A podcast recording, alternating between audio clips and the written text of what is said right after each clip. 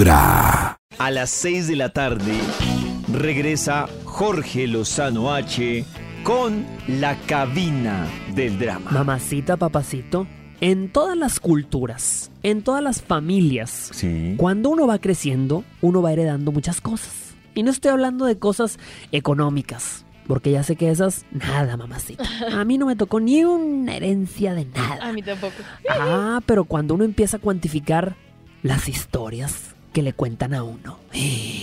Mamacita, uno se da cuenta que en la, en la familia hay una herencia cultural muy grande y hay muchas leyendas que han ido pasando de generación en generación.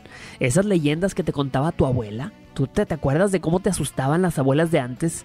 Las abuelas de antes eran terroristas emocionales. Yo recuerdo viendo yo con mi abuela y, y cuando ah, algo estaba haciendo me decía, si te portas mal, te va a llevar el viejo del costal.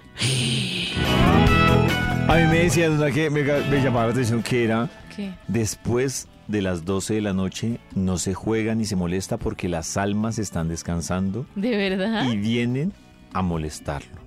Entonces, Ay, no, supuestamente esa no me tocó. uno después de... Pero yo después de hacer un análisis ya, cuando miraba a mis papás y a los vecinos parrandeando hasta las 3 de la mañana, Mm, yo decía, ¿y por qué a ellos no que están molesta tomando y bailando, las almas no los asustan?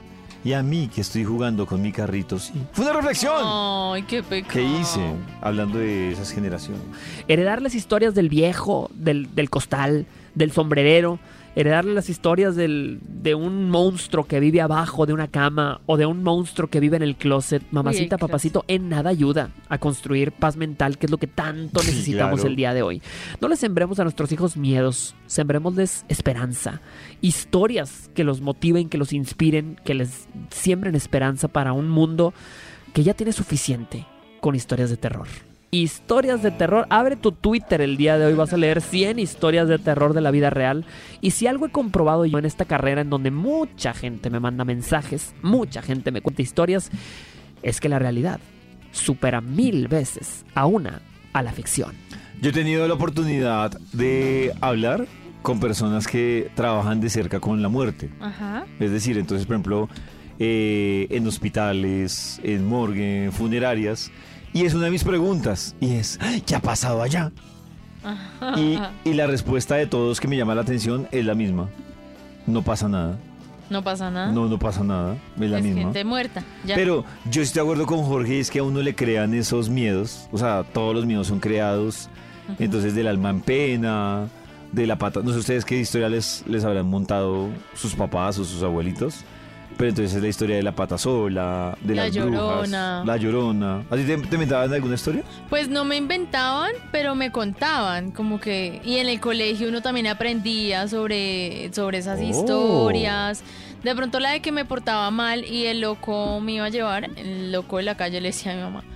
Pero de resto no, afortunadamente no. Pero me daban, a través de las películas me daban miedo las cosas como debajo de la cama o el Ay, closet. Y hoy en día de grande yo no puedo ver un closet abierto. De verdad. No pero pues, puedo dormir si el closet es- tiene como esa, esa luz Sí, negra, sabe- ese haz del pero ¿sabes por qué No, película? Yo no me acuerdo, todas las películas tienen monstruos debajo de la cama y en el closet. Cuando yo estaba chiquito estaba de, de moda Chucky. No, man. ay no, yo los muñecos, dormir con muñecos para mí era terrible. Pero ahora no le parece terrible. No, me encanta, muñeco. mis muñecos, mi amor. Vibra en Venga, lo hago llorar. El único show de la radio donde tu corazón no late. Vibra.